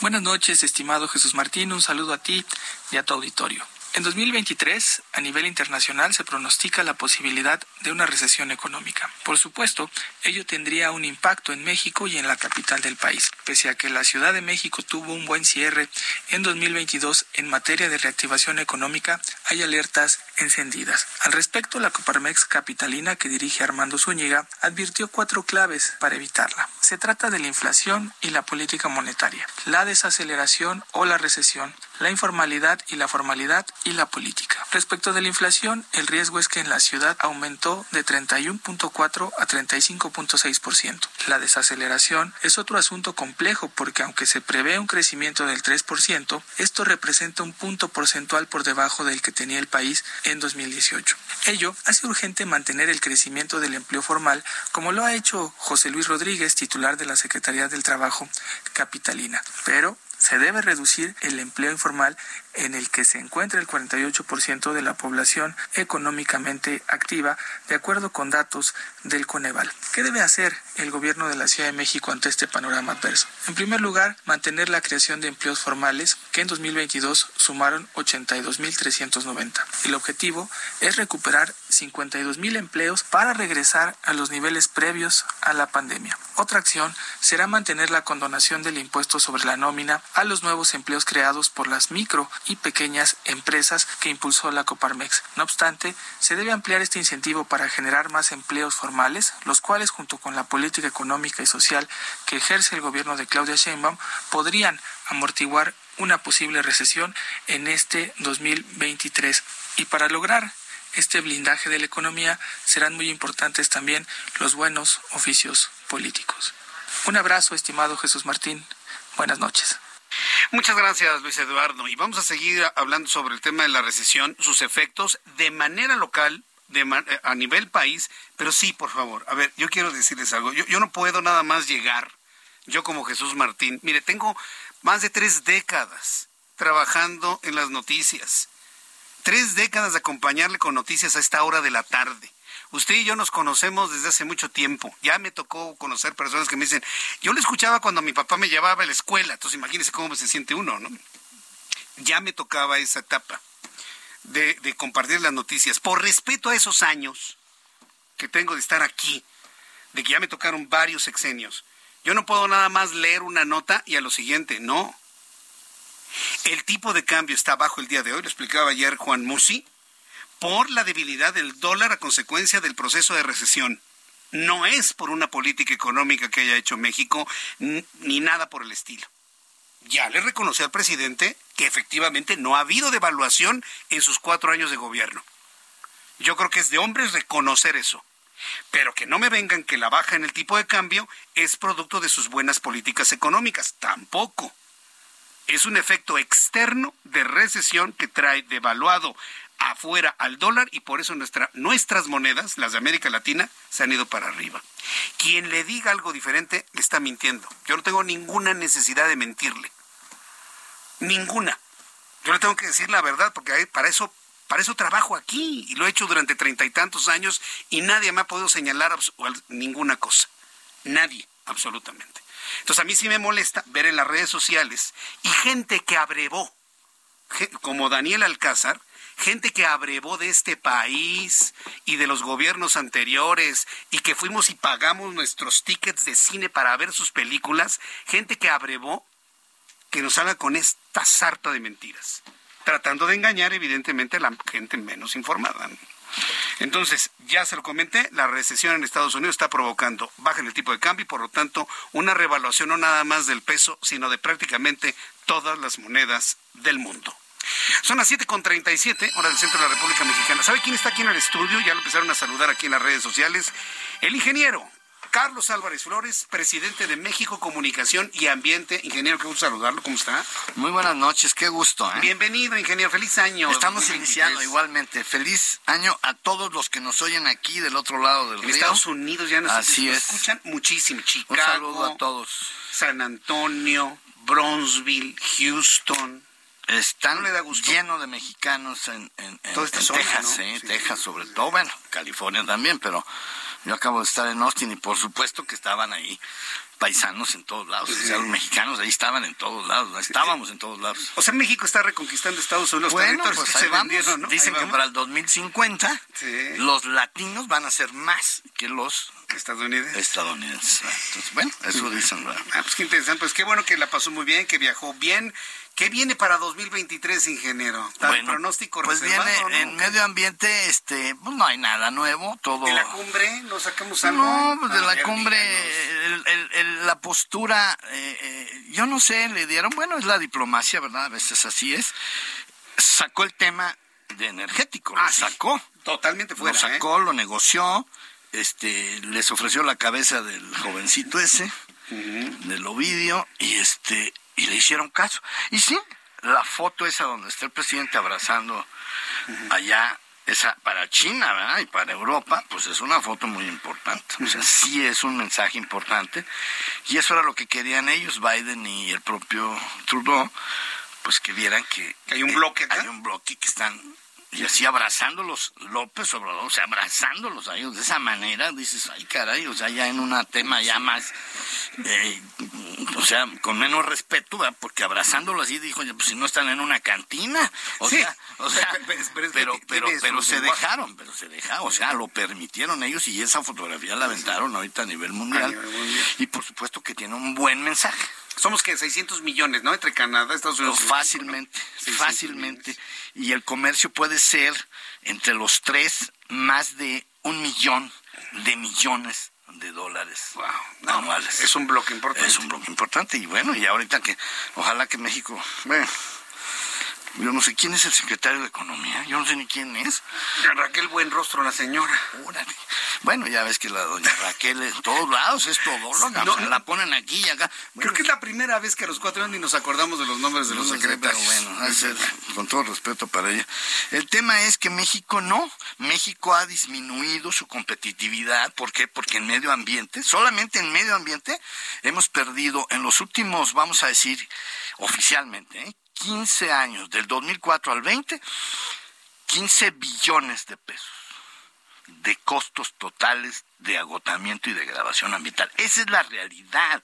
Y los muertos no los cuento, pero deben ser 600 mil muertes prematuras de México. ¡Qué barbaridad! Por la contaminación atmosférica, por la contaminación por la basura, por la contaminación de los ríos y por toda esta degradación que tenemos, porque esta contaminación hoy pues nadie habla de la contaminación, solamente yo hablo aquí de eso.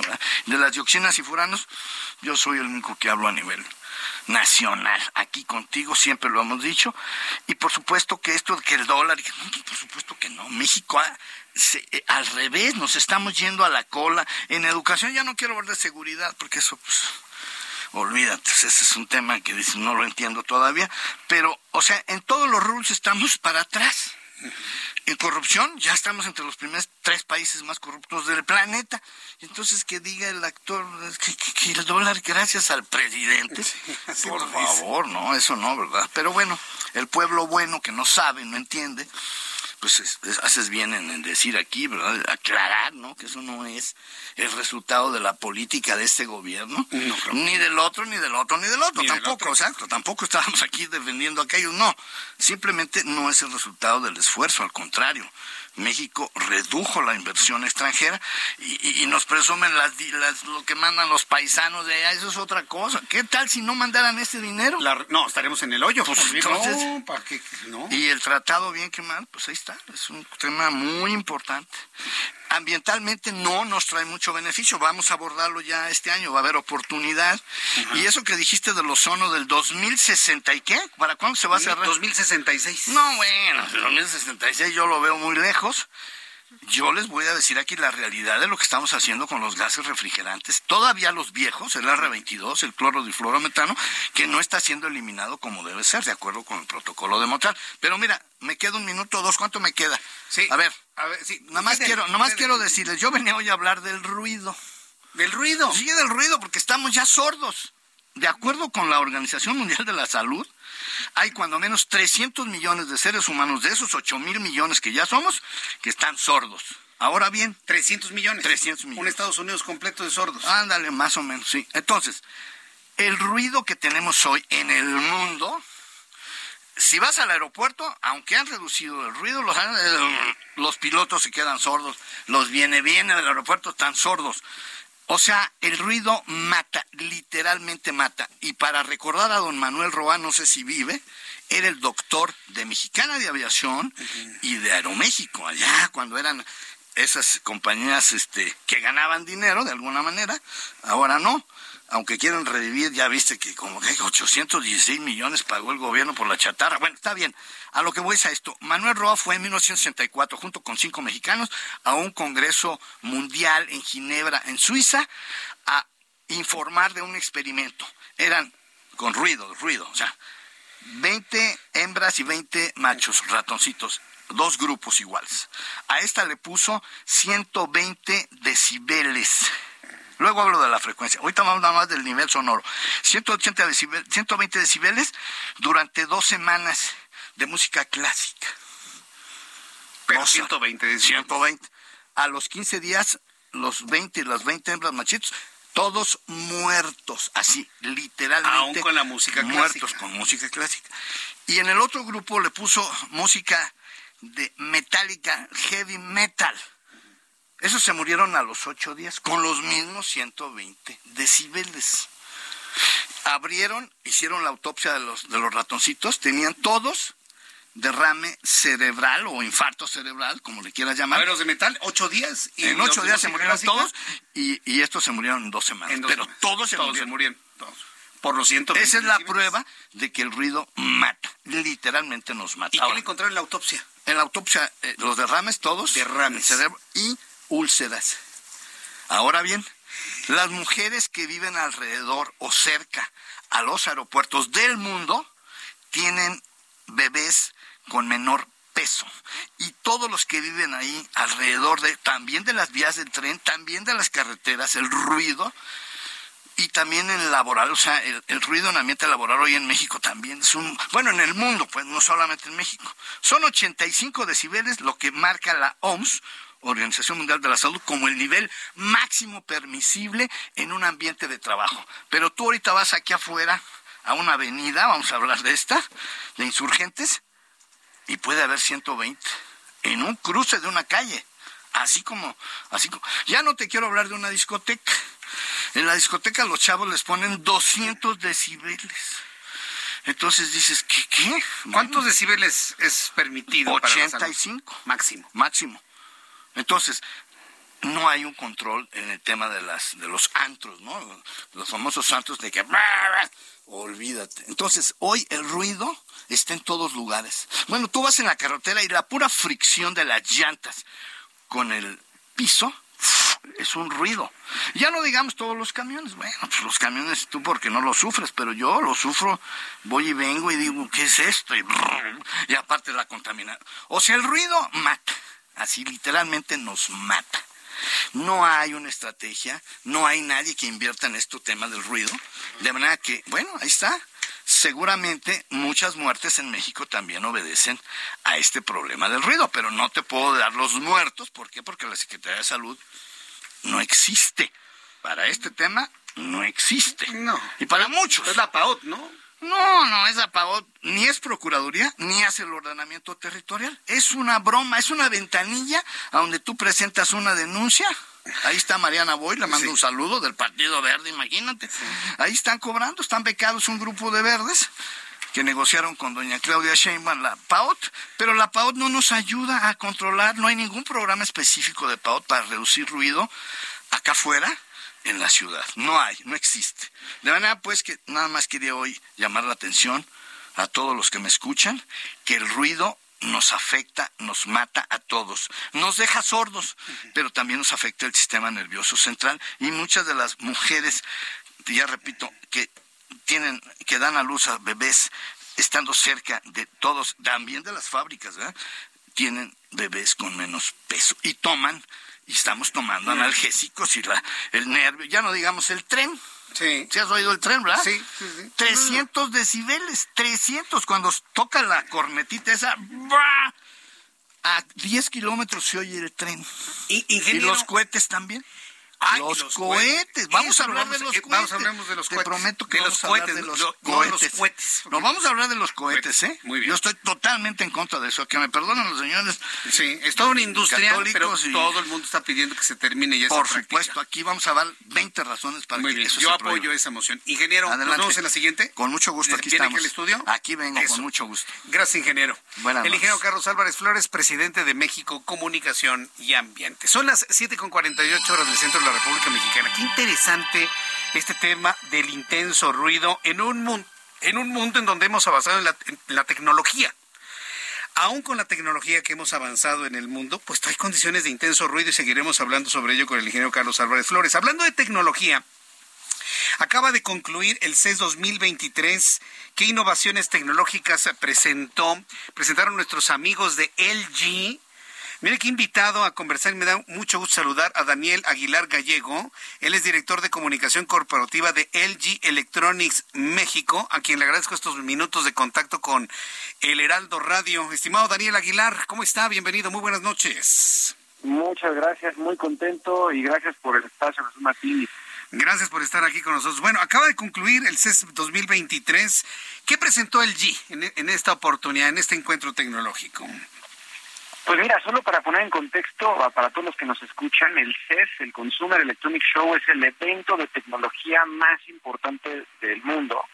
Es donde todos los que, las empresas y todas las startups y todas las personas que hacen tecnología presentan sus innovaciones para que la gente se entere eh, de lo que va a, tener eh, sí, el siguiente año y probablemente los siguientes años en términos de tecnología, las tendencias que vienen. Entonces, pues nosotros estuvimos presentes y te lo hago así rapidito un resumen para que empecemos y tú me dices por dónde. Primero, presentamos pantallas que no necesitan cables para tener nada de imagen ni nada, pantallas eh, que son sin cables, pantallas transparentes también para la gente que, que lo podría usar, ya lo que le explicaremos, refrigeradores que puedes cambiarle el color a tu refrigerador y que puedes decidir dónde va el congelador y dónde va el refrigerador en cualquier momento desde una aplicación y eh, mucha inteligencia artificial y monitores para videojugadores que están increíbles, muchas cosas. Sí, yo, yo la verdad, digo, no está el público para saberlo, ni yo para contarlo, pero tengo productos LG en mi casa, casa, casa tuya. Es- es- Muy bien. Sí, no, sí, estoy encantado con la pantalla OLED, con la tecnología OLED.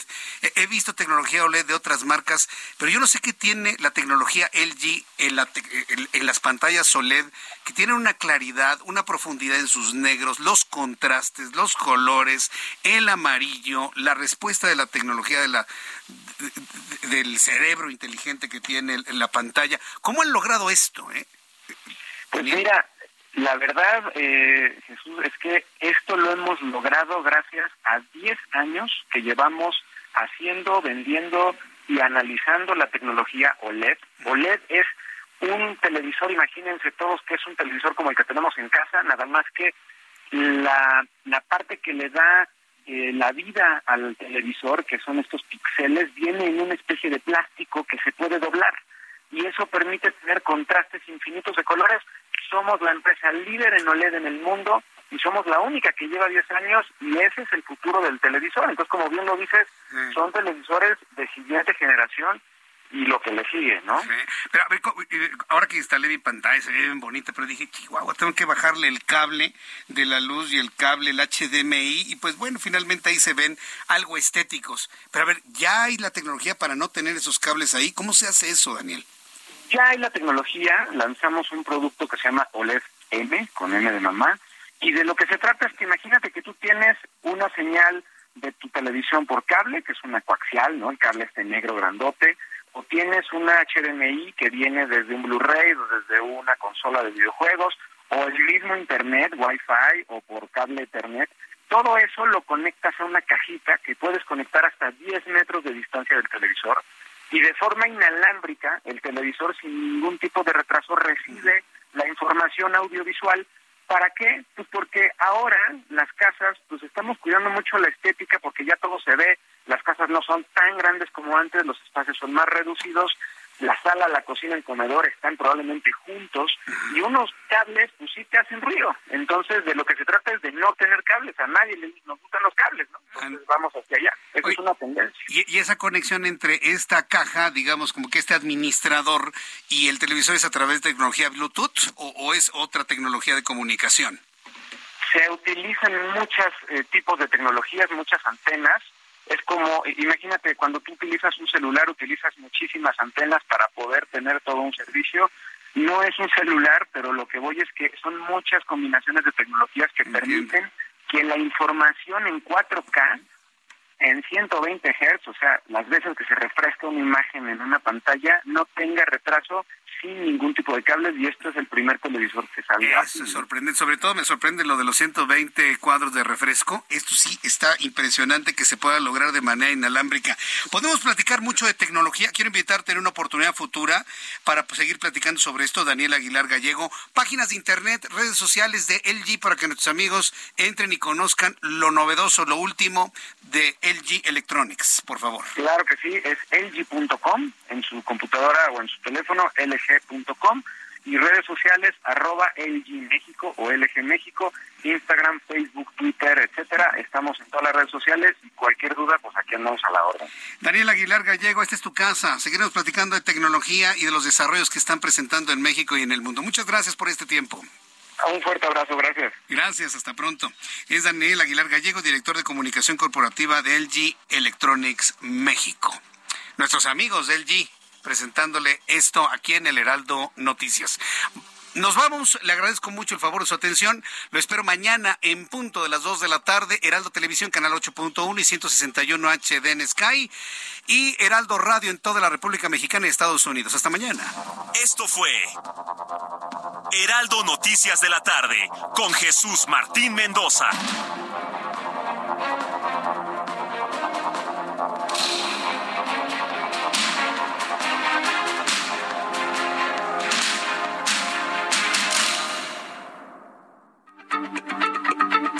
Heraldo Radio, la H se lee, se comparte, se ve y ahora también se escucha.